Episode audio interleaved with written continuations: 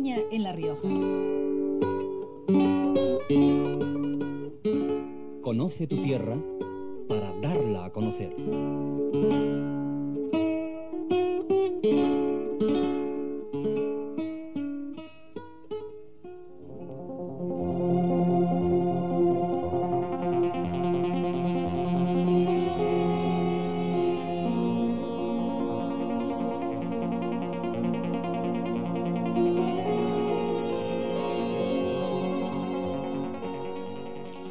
Buenas tardes. Hoy efectivamente es el patrón de los periodistas. Nosotros no creemos en patrones. Bueno, no, no sé si todos, pero lo que es cierto es que a ver los haylos. Ya lo creo que hay patrones.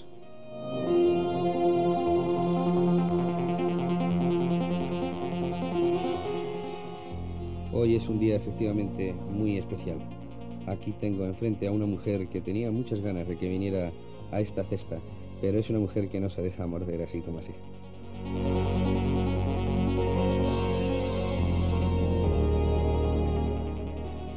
Y vamos a hablar un poco del pasado para empezar con el presente. Éramos, en aquella época, éramos distintos, no me digas que no. Las fresas eran corazones arrancados a la primavera y el sol llevaba una tarjeta de invitación para la fiesta de la vida. El Kama Sutra era un cuento oriental y un billete de 100 pesetas era un pasaporte al paraíso.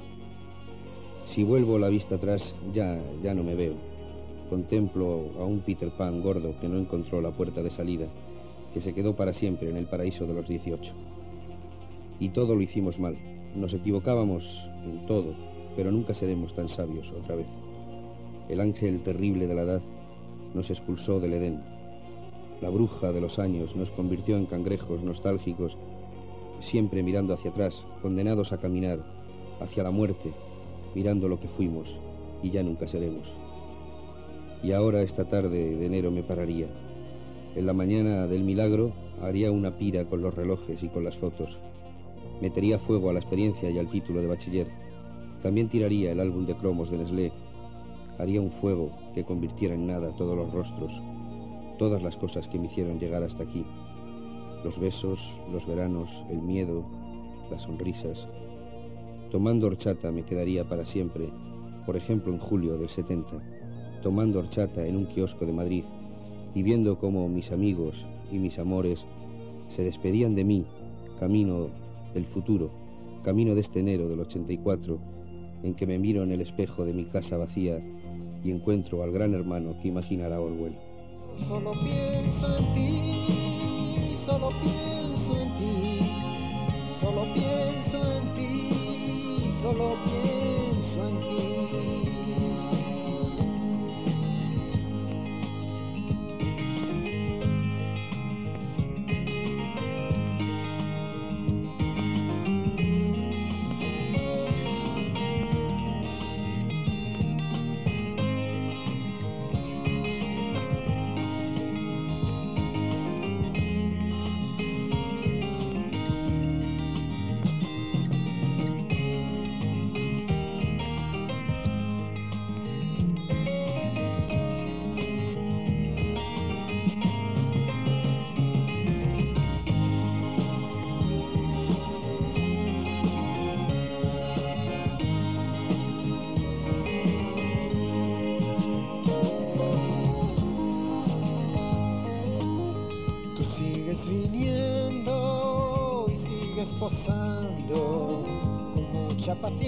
porque siempre mi lienzo está en blanco. Las horas se pasan volando y hay poco trabajo adelantado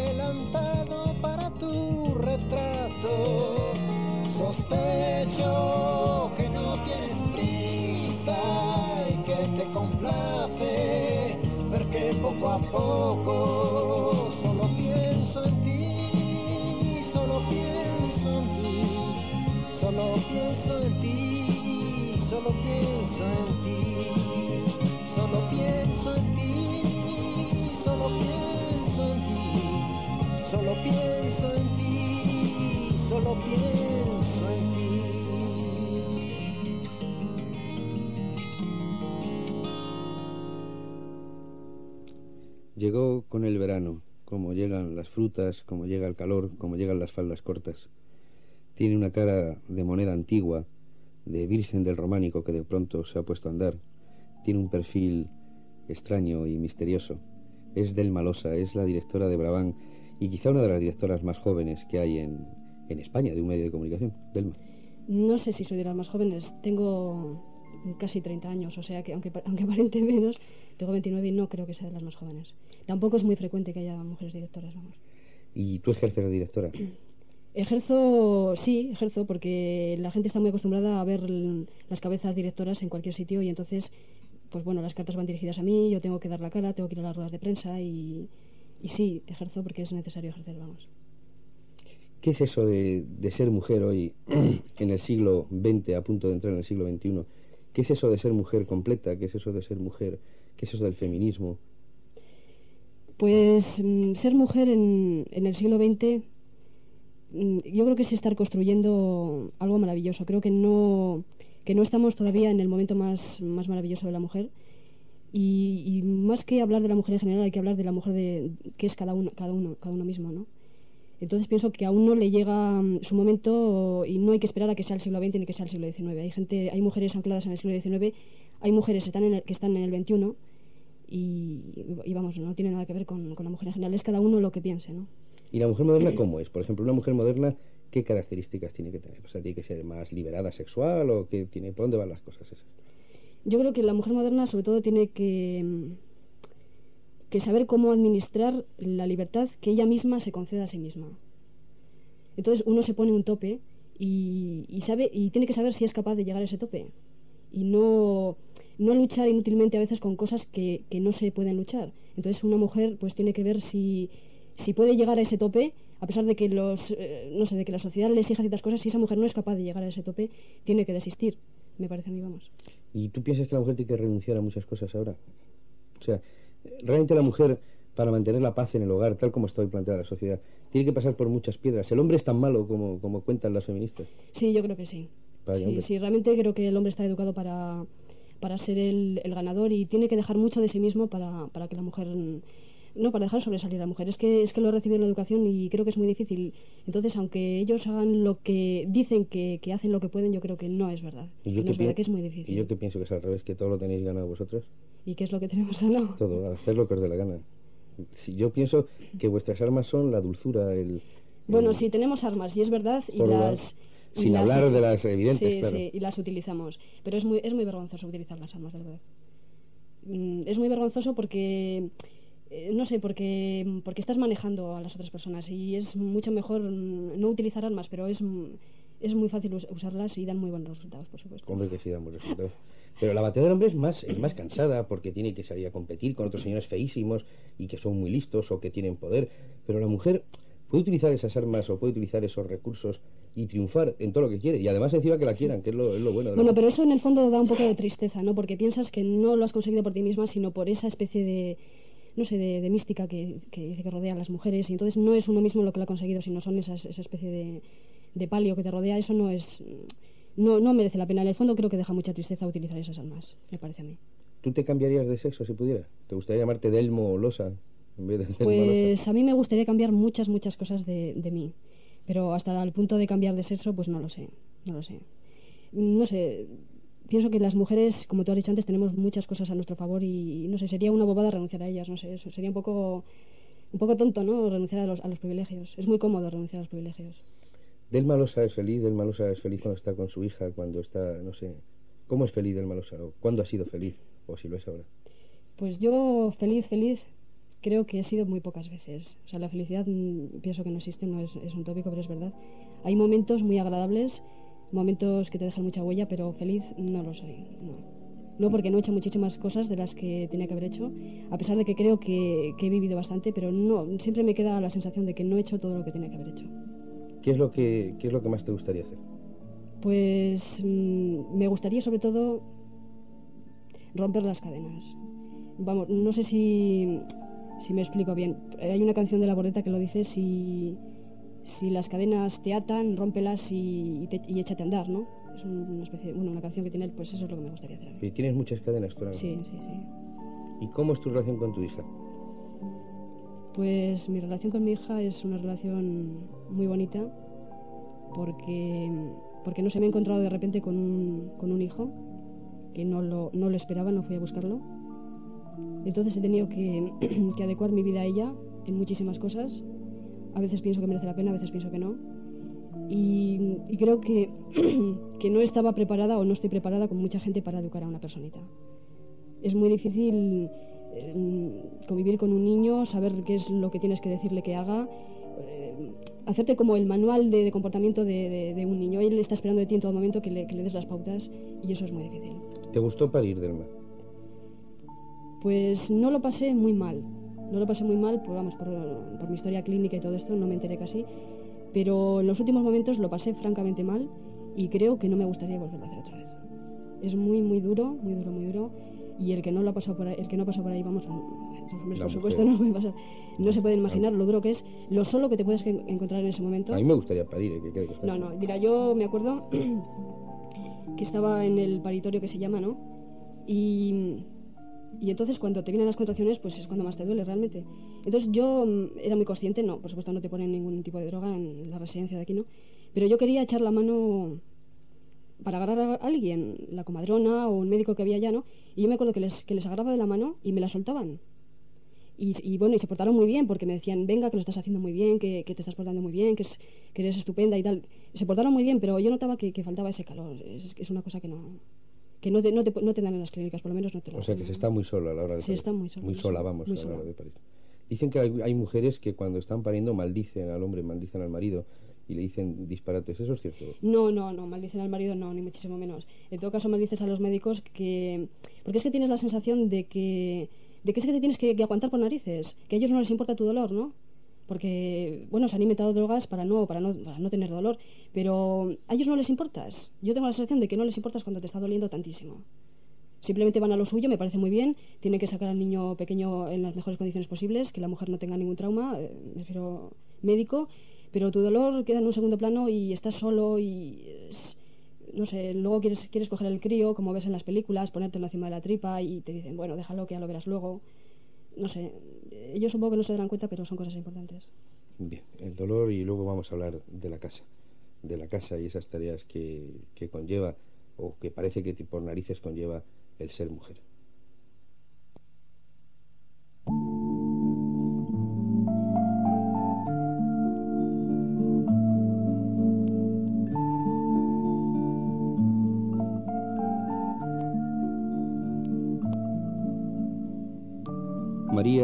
Dado un golpe de Estado.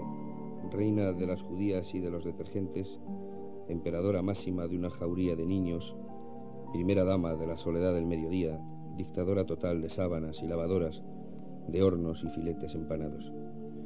Su reinado comienza en la mañana. Suenan los cañonazos de la puerta y se marchan las gentes de la casa. Limpia y pone en su imperio un orden adecuado para que, nuevamente, las hordas del amor le den unas horas más tarde una razón de ser a su vida, de reina del hogar. Trabaja la intendencia, compra con otras reinas coliflores hermosas, besugos plateados, flanes rosados de bicharracos picaditos, vitamínicas frutas y lácteos escogidos. El amor es su fuerza. Cocina la montaña de cosas elegidas que sus súbditos fieles devorarán más tarde. Besos de bienvenida a las 14.30, críticas democráticas a su gestión diaria como intendente y cocinera, es imposible acertar cada día. Y otra vez los portazos, y otra vez el imperio silencioso. Desde la tele, juglares entretienen a la reina del asco y del amor.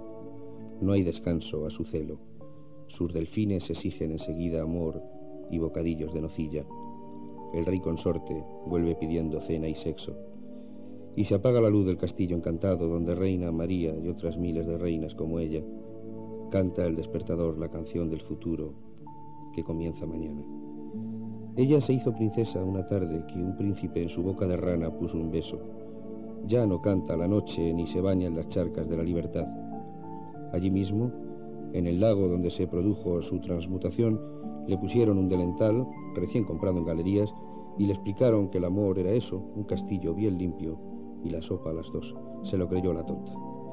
Allá en su cama dorada y regia, la rana ex encantada hoy ya princesa y reina de fregonas y sopas de avecrén, llora porque no puede regresar a su charca, porque las hadas son unas hijas de puta que no la quieren devolver a su cuerpo de batracio nocturnal y libérrimo. La princesa del cuento quiere ser una rana nuevamente. asoma su maleta pensativa, no sabe si habrá sitio para todo. Aquí tiene que entrar toda su vida, pero ella aún no sabe de qué modo. Va plegando camisas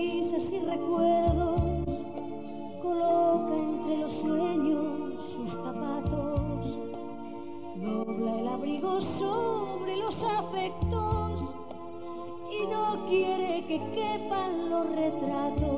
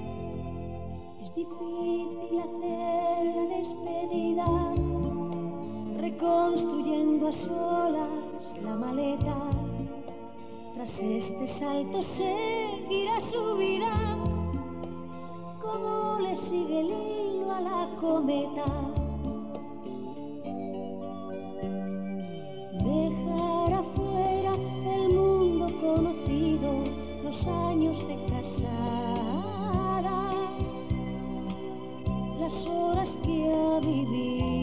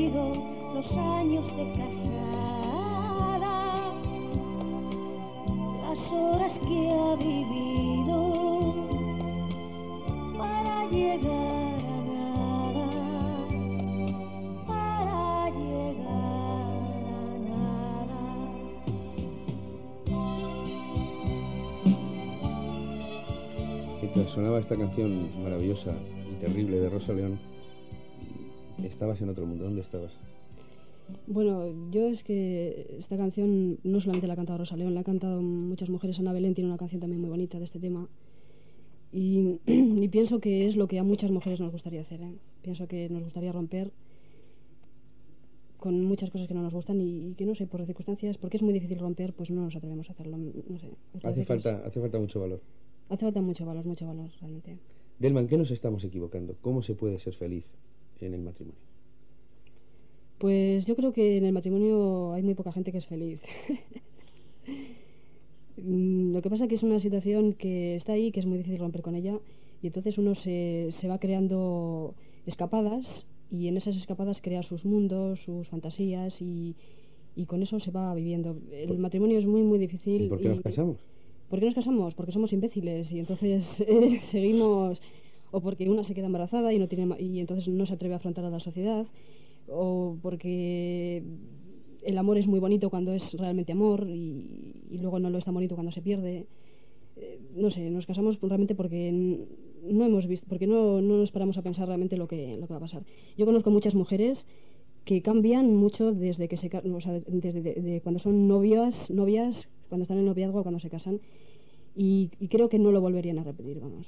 Pienso que no lo volverían a repetir. Es una situación que en la que se pierden muchas cosas bonitas. Por lo menos el matrimonio tal como se vive actualmente, me parece. ¿Y qué fórmula, qué fórmula puede haber para que nos escapemos de, ese, de esa cárcel? ¿La cárcel es un hogar? ¿Tú piensas que al revés? El hogar es una ¿El hogar es una cárcel? ¿El hogar tradicional te refieres? Sí, bueno, no Sí, sé. tal como lo has descrito tú en ese papel tan bonito que has leído antes, sí que es una cárcel. Es una cárcel, y además es una cárcel falsa, porque a nadie le satisface ir a la, a la, a la plaza, a hacer colas inmensas y hacer eh, y a que te llegue el sueldo, porque estoy hablando de, de sueldos pequeños, claro, y hacer economías y, y a dejar muchas cosas de uno mismo por, por el, el bien común. O sea, que vamos a pasar del bien común y eh, lo que hay que hacer es que uno mismo, luchar por lo de uno mismo y pasar de, de, de, de- de eso tan bonito que es dejarlo de uno mismo para los demás. Eso son zarandajas. O sea, primero tiene que estar uno bien. Si ahora viniera un hada y te convirtiera en, en algo, vamos a suponer que te dijera, si quieres escaparte de, de- de- de, bueno, de lo que no te gusta, yo te toco con la varita y te convierto en una tía buenísima, no es que no estés mal, que estás bastante bien, pero eso sí, te convierto en puta en las ramblas con 17 años, ¿te apuntarías a esa movida? No, no, no. ¿Y de Carolina de Mónaco? Mm, sí, de Carolina de Mónaco me gustaría más. A ver, que has puesto dos ejemplos Claro. totalmente bestias. ¿no? ¿Y en medio qué? Y en medio, pues en medio supongo que hay muchas mujeres maravillosas y, y, no sé, mujeres a las que yo admiro porque son ellas mismas y porque se lo montan muy bien. Y apunto por esas, me apunto por esas mujeres. Las que se lo montan bien. Yo no, te veo cara de pena, Delma, Sí, pero la tengo siempre así, la tengo hace mucho tiempo ya. Pero cuando sonríes no tienes cara de pena. Y, últimamente sonríes poco. Porque Brabant te da mucho, mucho que hacer. Pues da más disgustos que otras cosas porque tenemos muy poco dinero y, y es una empresa de locos. Y por ahí pueden, pueden venir una de, una de mis, de mis preocupaciones, ¿no? Que, que no que no, no chuta todo lo bien que tendría que chutar y, y entonces pues a veces piensas que estás haciendo el, el bobo. ¿Cómo te gustan a ti los hombres? Pues me gustan con los ojos claros. Una, pues la primera en la frente, para que nos libre No, es que pienso que, no sé, que la gente que tiene los ojos claros es como gente que pertenece a otra galaxia, no sé por qué, es, es algo especial. Porque Al- que la mayoría de la gente tiene los ojos ¿Altos oscuros, o ¿no? bajos?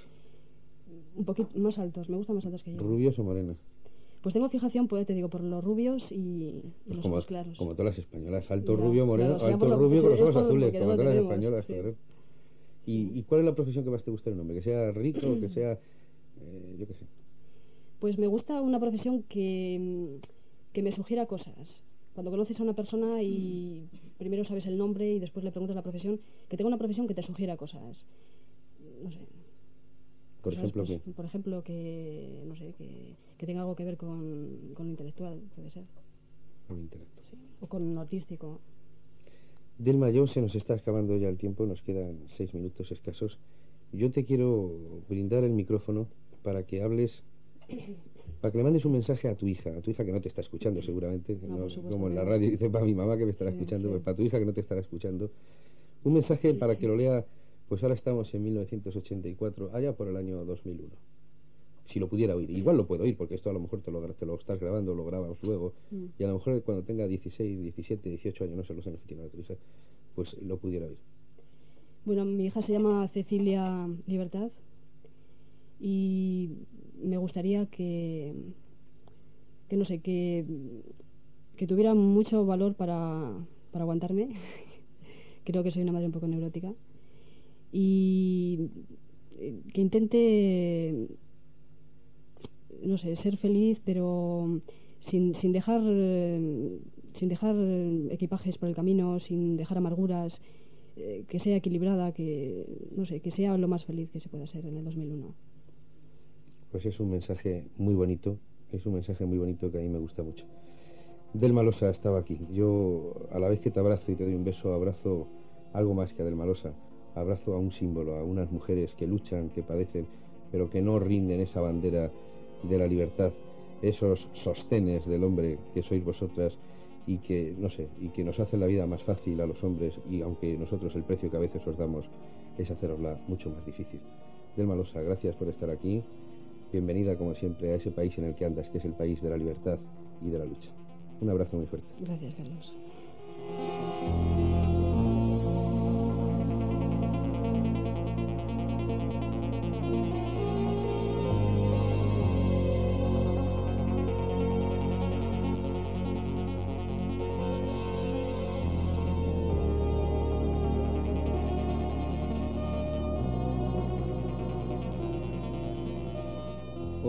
Cesta de la víbora nos ha venido una rana respondona, una rana que cuando ha oído nuestro, nuestro segundo parlamento, nuestro segundo mensaje, pues ha querido venir a contar lo que a ella le sugería esto.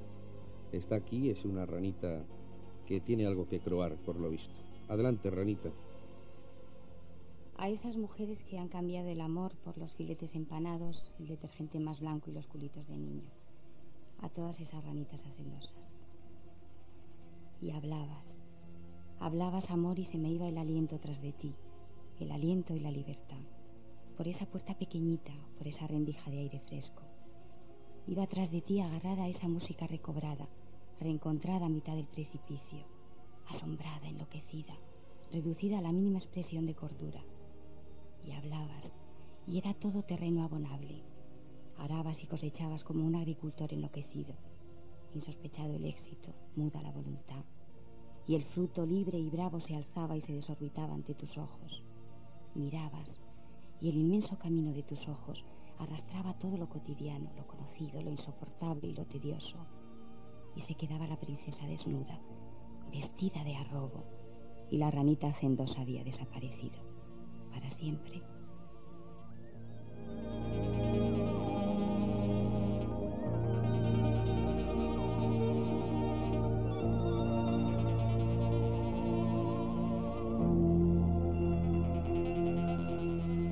A esta ranita que ha venido aquí hoy a croar, yo también mando un beso aunque no sea un príncipe, ojalá, que ya me gustaría ser un principito. Un beso a todas esas ranitas encantadas por los detergentes, por las lavadoras, por la televisión, por el hastío, por el desamor. Ojalá que ese beso que os mando con mi boca de reptil os convierta en esa mujer que algún día soñasteis que era posible conseguir. De verdad, esa mujer está dentro de vosotras. Solamente os tenéis que echar a volar. Volad pronto. El aire os está esperando. Hasta la semana que viene.